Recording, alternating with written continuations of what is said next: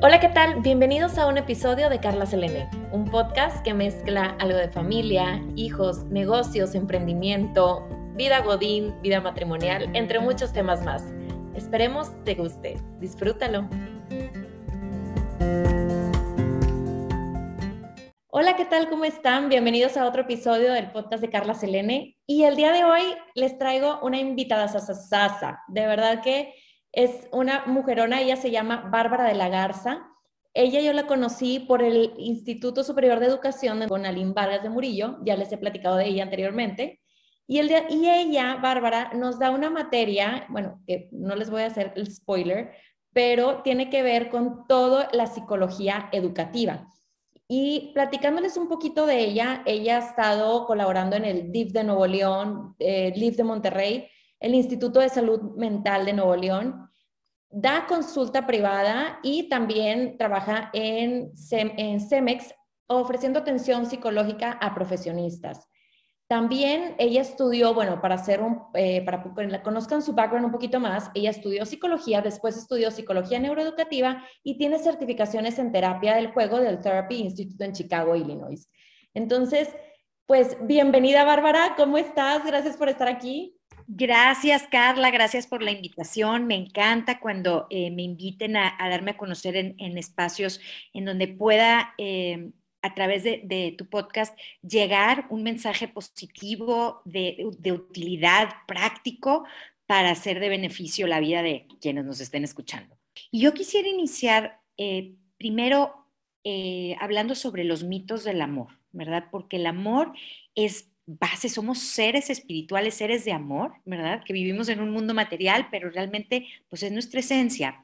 Y yo me he dado cuenta que así como todo en la vida, ¿verdad? estudiar las matemáticas, eh, los idiomas, a amar también se aprende. Entonces, nosotros amamos como nos amaron, ¿verdad? Y, y, es importante reconocer algunos patrones no saludables de amor que podamos tener. Eh, para no hacerlo breve, yo lo definiría en, tres mitos eh, prácticos, ¿no? Número uno, que el amor es sacrificio. Eso jamás, ¿verdad? Muchas veces, como nos amaron nuestros padres, es que yo todo lo que te doy por ti, para que trabajo tanto, para que tú tengas estos estudios y para que vayas a este colegio, un colegio que ellos tomaron la decisión cuando tú tenías cuatro años o tres, probablemente, y que pues fue algo, una decisión adulta. Entonces muchas veces es estas partes de amor. Incluso que es que yo no me compré nada por comprártelo a ti, o es que yo compré para que tú pudieras salir de viaje. Dicen por ahí que si el amor es sacrificio, se va a volver tu más amargo resentimiento. Es decir, vas a cobrar factura cuando estoy dando amor por sacrificio, incluso en el amor en pareja, ¿verdad? Que es que yo me levanté temprano y te hice el café y, y, pues te pudiera decir, es que ni siquiera te lo pedí. Claro. Este, eh, eh, veíamos el ejemplo de muchas veces eh, tú le puedes dar a tu hijo, te compré lo máximo, me gasté un millón de pesos en un regalo, ¿verdad? Y le doy, no sé, un camión de bolsitas Ziploc. Y dices tú, bueno, gracias, ¿verdad? Pero ¿por qué? Pues para mí son útiles, pero la otra persona te pudiera decir, es que ni siquiera lo pedí, ¿verdad? Me hubieras dado el dinero. O sea, a veces damos el amor según lo que creemos nosotros y, con, con, sacrificio y esperamos algo a cambio, ¿no? Entonces, no, el amor es natural, ¿verdad? Acuérdate que el amor, el principio del amor es empieza por amor propio. Tienes que aprender a amarte a ti mismo y a poner los límites sanos. Y cuando lo vas a dar, no lo das con sacrificio, lo das sabiendo eh, que cuánto tienes para dar, ¿verdad? Dándote a ti tu espacio y, el amor propio primero. ¿verdad? Ahora, ¿y qué me dices, Bárbara, de lo, del que dicen el amor es incondicional? Bueno, a ver, todos necesitamos eh, saber que somos amados incondicionalmente por al menos una persona en la vida. ¿verdad? Y eso es lo que buscamos, el tener una figura de amor incondicional. Eh, claro que es difícil porque pues todo mundo condicionamos, ¿verdad? Y cuando viene un momento difícil es cuando, ay, como que retiramos el amor, pero realmente el amor incondicional es, eh, e, es esa base de que cuando yo me equivoque, cuando no le atine, cuando falle, sé que hay alguien que me va a amar y me va a saber recibir, ¿no? Entonces, pero, pero claro, pues somos seres humanos y vivimos en un mundo material y entonces pues claro que tenemos este condicionado el amor y a veces es muy común que condicionemos el amor con los hijos inconscientemente, aunque podemos decir eh, los amamos incondicionalmente, la realidad es que cuando mi hijo se sale del proyecto ideal que tengo yo para él o para ella de vida, uy, ahí es cuando voy a empezar a empujar los hilos y voy a a, pasar el mensaje como que condiciono su amor, ¿verdad? Es decir, eh, yo, siempre, cuando me toca trabajar con niños y luego con adultos, ¿verdad? Y los padres de esos niños, pregunto a ambos audiencias, ¿no? A los padres, oigan, ¿aman incondicionalmente a sus hijos? Sí, todos levantan la mano. Y a los hijos, ¿verdad? Cuando les pregunto, oigan, ¿se sienten amados incondicionalmente por sus padres? Es decir, que los aman cuando se sacan buenas calificaciones y cuando se sacan mala calificación cuando acierto y cuando fallo. ¿Quién se siente así 100% amado eh, por sus padres eh, incondicionalmente? Y muy pocos niños levantan la mano. Es decir, la percepción, el metamensaje es que cuando fallo, eh, yo les digo, baja el amorómetro, o sea, mis papás me aman un poquito menos. Y en realidad, si hacemos conciencia de eso, pues realmente a lo mejor no, no voy a amar menos a mi hijo porque se saque malas calificaciones.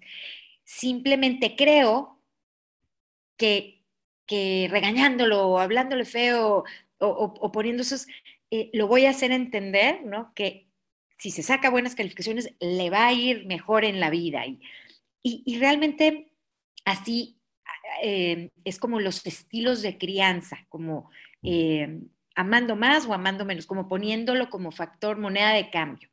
Y ahí siempre les digo a los papás, esa que jamás sea la moneda de cambio.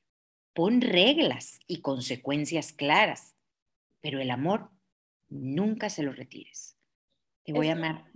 Eso, eso es totalmente de acuerdo porque tú lo mencionabas y nos pusiste un ejemplo muy bonito que decía, agarren a sus hijos y díganles, te amo incondicionalmente. Y me acuerdo que dijiste que una mamá llegó y dijo, yo le dije, pero mi hijo no me puso atención. A ver, ¿cómo se lo dijiste? En el carro, subiéndose de la escuela, que se estuvo, mijito, ¿sabes que te amo incondicionalmente? A ver, no, así no funciona. La manera en que realmente funciona es, a ver, cuando a ti te propusieron matrimonio, ¿cómo te hicieron? No llegaron y, ¿qué onda? ¿Nos casamos? No, llegaron, claro, claro. hicieron todo el escenario. Entonces tú como mamá o como papá también tienes que hacer lo mismo hacia tus hijos de, a ver, armar el escenario, eh, que estén los dos conectados y mira, sabías que yo te amo incondicionalmente. Déjame confesarte, Bárbara, que yo hice este ejercicio con mi hija, que tiene que estar por cumplir cinco años, y lo hice justo, estábamos en la noche, este, ya nada más yo ya platicando ya antes de dormir, y le dije, sabías que yo te amo incondicionalmente, y me preguntó qué es eso, qué quiere decir incondicional,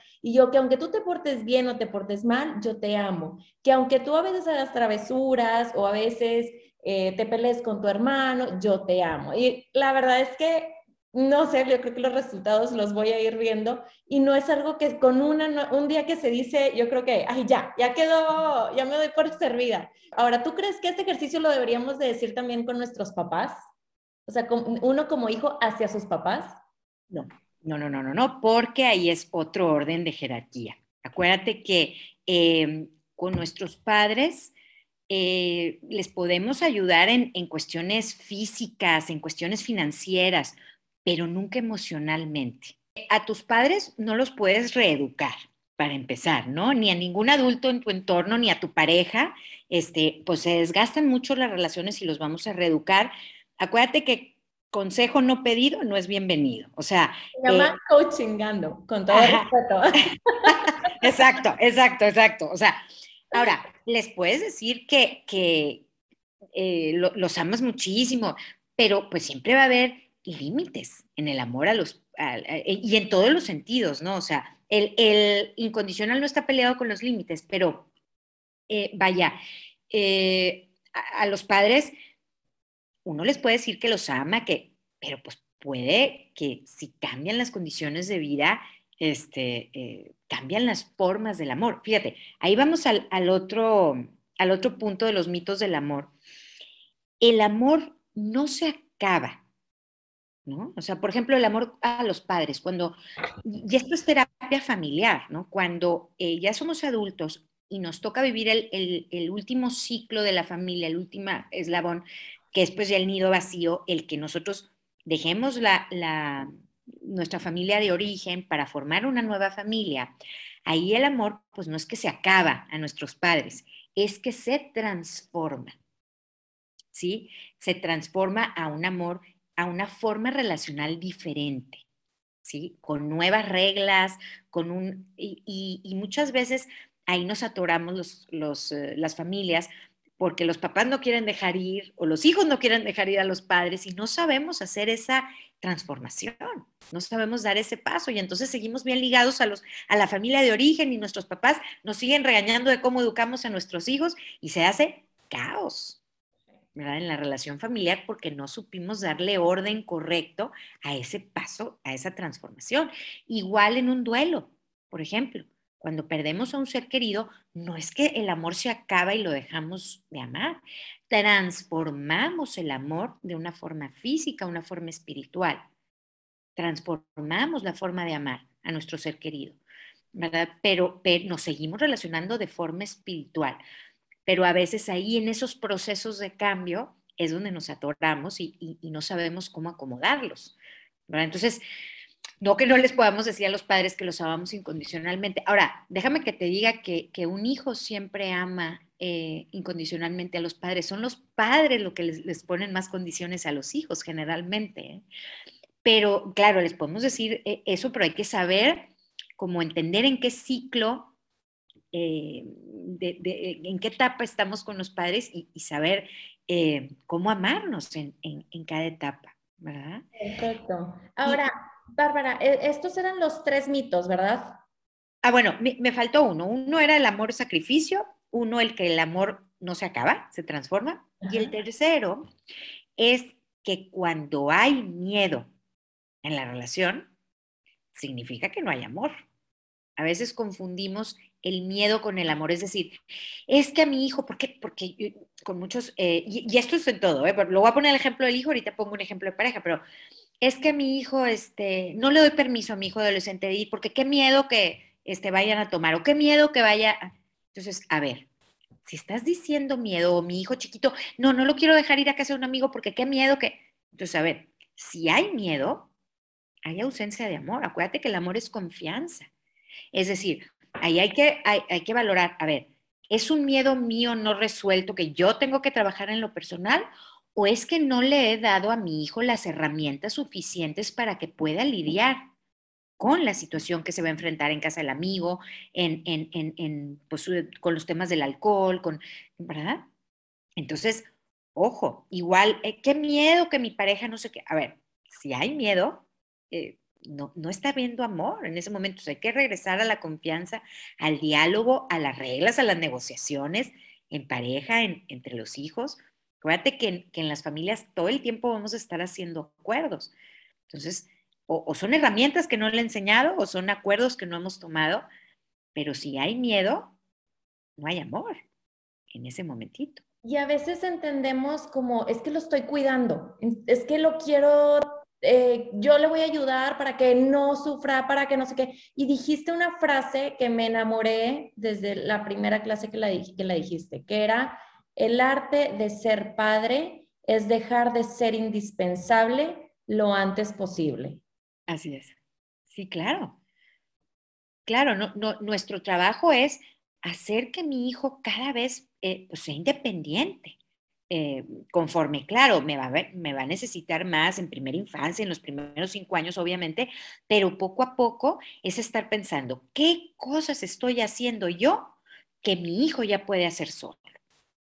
¿verdad? Y, a veces como padres no nos cae el 20, ya vamos en piloto automático este, eh, actuando, ¿no? De que bajo, hago el desayuno para tres niños, hago loncheras, hago, a ver, eh, ¿en qué momento, ¿verdad? Estás como de multitasking, ¿verdad? Y como pulpo y decir, oye, pues mi hija de cinco años ya puede prepararse una lonchera, ya puede poner este, cositas adentro de su lonchera, ya puede llenar un termito y, si no, pues déjame, le voy enseñando. Y a veces los padres no nos cae el 20 hasta que mi hijo es adolescente, ¿verdad? Y yo me topo cada rato en consulta con mamás que me dicen, oye, pues claro, después de tomar un curso contigo, de consulta, me dicen, oye, pues me di cuenta de esto, que mi hija de 18 años me habla y me dice, oye, mamá, ¿me haces una cita para pintarme las uñas? dices tú, ah, caramba, ¿no? O sea, ¿en qué momento mi hija pues, no puede tomar el teléfono y hacer una cita para pintarse las uñas ella? O sea, depende tanto de mí. Y, fíjate, e, esa es una, una cosa que siempre me preguntan los papás, ¿cómo ayudo a mi hijo con su autoestima? Haz que se sienta útil, enséñalo. Ese es una shot de autoestima, ¿verdad? El que yo puedo llenar un termito, yo puedo hacer una lonchera, yo puedo vestirme solito, yo ya me baño solo, eh, yo ya puedo este, resolver conflictos según la edad, ¿verdad? Este, pero muchas veces vamos en piloto automático y, y eso es importante, irlos enseñando cada etapa y, y, esta pregunta, ¿no? Como padres, ¿qué cosas ya pudiera hacer mi hijo solo? Que yo, ¡fum!, entro y hago por ellos. Incluso mencionaste un ejemplo en la clase, me acuerdo perfecto, de una, creo que una hija que, le, que te viene y te dice, es que yo amo tanto a mis papás porque le hablo todos los días, en la mañana, tarde y noche. Entender que hay apego sano y hay apegos que no son muy saludables, ¿verdad? Imagínate esta paciente de casi 40 años que me decía que le hablaba cinco veces al día a su papá y todas las decisiones que ella tomaba, eh, pues tenía que consultarlo con su papá antes para tomar una decisión. Entonces, ojo, ¿verdad? Y hay un red flag, una banderita roja. ¿Qué pasa que no me siento autosuficiente para yo tomar una decisión sola, ya soy una adulta, ¿verdad? Y que pueda eh, ella solita tomar decisiones sin necesidad de eh, consultarle a su papá. Entonces, hay que ver qué formas de apego sí son sanos y qué formas no. Ese es un apego ansioso ambivalente, es decir, eh, tengo esta necesidad de de validación de mis padres, de que me den el visto bueno y no confío en mi propio juicio de, decisión. El apego se refiere a la calidad del vínculo. ¿Ok? Un vínculo sano, un apego sano, es aquel en el que yo le doy solamente las herramientas necesarias a mi hijo y dejo que emprenda, dejo que explore y en el momento en que eh, algo salió mal o, eh, este, se abruma y necesita ayuda, puede venir conmigo y yo lo sé recibir correctamente, lo sé validar y lo vuelvo a impulsar a que lo intente, ¿verdad? Es decir, este eh, ir y venir de la relación en donde lo, lo, voy haciendo que sea autosuficiente y en momentos de caos sé entrar de una manera correcta, a validar, a escuchar, a ayudarle a ordenar emocionalmente situaciones abrumadoras y lo vuelvo a dejar, lo vuelvo a soltar. O sea, eh, entiendo cuando lo dejo explorar y cuando tengo que entrar ayuda a hacerme cargo como adulto este, en, momentos eh, abrumadores. Entonces, e, ese, eh, si yo sé soltar y sé recibir correctamente a mi hijo, esa habla de la calidad de apego la calidad del vínculo sano. ¿Verdad? Si yo no lo sé soltar, porque no, tiene que estar pegadito conmigo y no puede solito y déjame voy. Y, mucho es eh, cuando, no sé, yo, hablaba con una mamá de, una hija eh, más o menos 12, 13 años y me decía, no, es que yo todavía no le puedo dar teléfono celular a mi hija porque pierde todo. Y, y pues no, este, yo me tengo que hacer cargo de como de todo lo que pierde. Y le digo, bueno, ¿y si no? ¿cuándo? O sea, ¿cuándo la vas a dejar explorar? O sea, eh, como que si pensamos que ellos van a llegar a, la adultez y ya se van a, van a madurar y se va a armar todo el rompecabezas. Pues no, esto es poco a poco, es progresivo. Entonces, eh, es importante desde ahorita que están bebecitos creciendo, ayudarles a darles las herramientas necesarias, soltarlos a que exploren y en el momento abrumador que vienen los berrinches o los momentos difíciles, ahí le puedo entrar ayudarle a desenredar ese caos emocional y que vuelva a intentarlo. Y, fíjate, me encanta, Bárbara, que estamos tocando ahorita el tema de los berriches y todo esto. Sé que das conferencias y todo de los Terrible Tools y bueno, tiene un nombre más lindo de cómo se llama. ¿Cómo se llamaba? Yo, le llamaba Wonderful Tools. Bueno, los Wonderful Tools. Pero algo que me quedó muy, muy eh, grabado en tu clase fue que decías que cuando los niños se comportan así con una, como haciendo un berrinche o algo, eh, hay dos, dos, maneras, ¿verdad? Creo que un, bueno, ahorita tú nos explicarás más a detalle, pero una frase que dijiste es que no es personal, que es información. Eso, yo, cuando en el momento que lo dijiste, se lo, lo comenté con mi esposo y le dije, ¿sabes qué? Por cada próxima vez que nuestros hijos, porque esto es de diarios, ¿verdad? Hay ups and downs todos los días, entonces nos está queriendo decir algo, ¿qué nos está queriendo tratar de, qué nos está tratando de decir el niño o la niña? Sí, claro, porque ahora te voy a contar algo. El berrinche no es solo de los terrible twos ni de, es del ser humano, ¿verdad? Porque eh, no sé qué edad tengas, Carla, pero yo conozco berrinches de 20 años, de personas de 35 años, de cuarenta y tantos como yo. O sea, este, las ¿y qué es? Ese es un momento de tormenta, ¿no? Un momento de que se me juntó un coctelito de emociones y, y, y me fui a mi versión de cinco años, ¿verdad? O de dos años, y desde ahí formulé mi respuesta ante la situación que no me gustó. Hay veces en que, eh, y, podemos verlo, ¿quién está ahí resolviendo mi problema, mi conflicto? ¿Mi, mi, versión adulta o mi versión de cinco años? Y muchas veces, ¿verdad? Es, eh, como les digo, the five-year-old version of me, ¿verdad? Ahí en la junta de negocios o, en, la, en, la, discusión con, con el marido, y, no está mi parte adulta. Entonces, eh, los niños todavía no tienen su corteza prefrontal, en la parte del cerebro en donde se toman las decisiones, la lógica, la perspectiva, todavía no la tienen desarrollada a plenitud. Los adultos sí la tenemos. Entonces, muchas veces ahí es donde le tenemos que entrar, o sea, le vamos a prestar corteza prefrontal a los niños. ¿Cómo? Pues si un niño eh, se atora, ¿no? En un caos emocional, porque estoy cansado, ya estoy desvelado, aparte me quitaron la paleta, quiero seguir eh, despierto, pero ya no puedo del sueño, ¿verdad? Pero quiero la paleta, pero quiero todo y, y, no, y me quedé ahí atorado, ¿no? Entonces ahí es donde nosotros que estamos viendo, no lo tomemos personal, sino información, ¿verdad? Y, y que le pueda decir, oye, Alex, te noto muy cansado entiendo que quieres la paleta, pero ya no es hora. Sé que eso es difícil.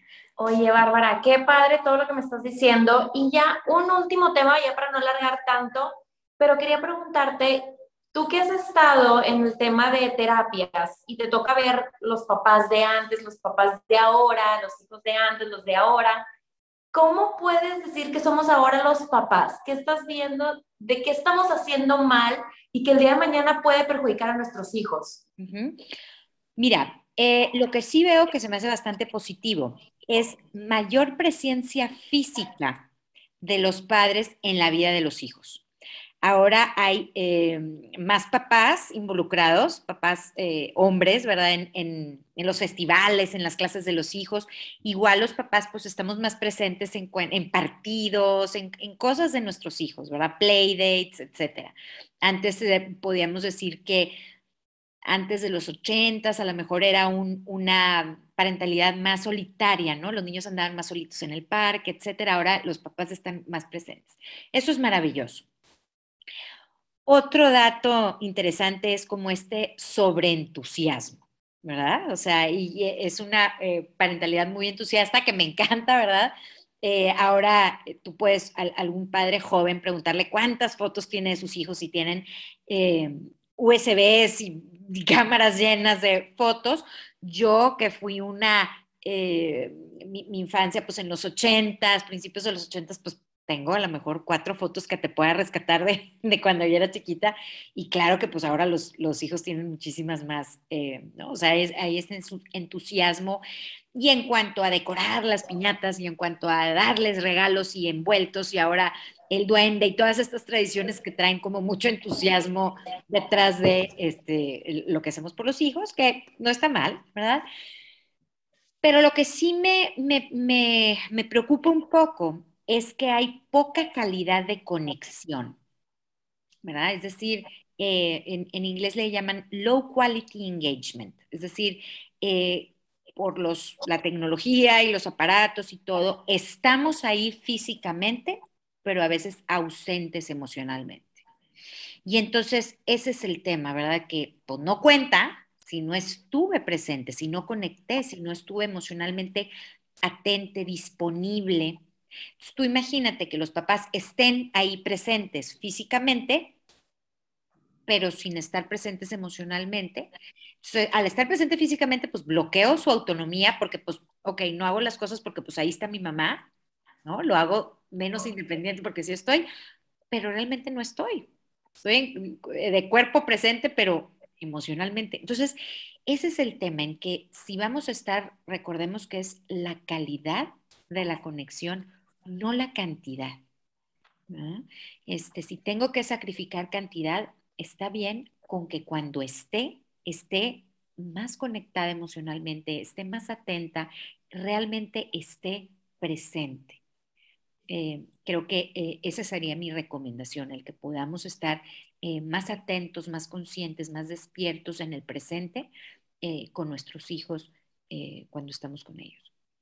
Perfecto, pues muchísimas gracias Bárbara. La verdad es que yo me podría pasar aquí horas platicando contigo y recordando todos los consejos que nos diste y anécdotas que nos platicaste de cómo en terapia de repente te cuesta conectar con algunos de los pacientes, pero pequeñas prácticas que empiezas a hacer para poder conectar.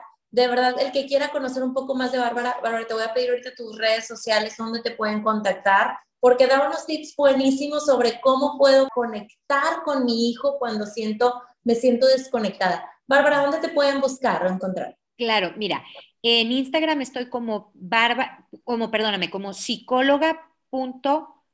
a ver, ni me lo sé yo, déjame te lo digo. híjole, psicóloga.bárbara DLG.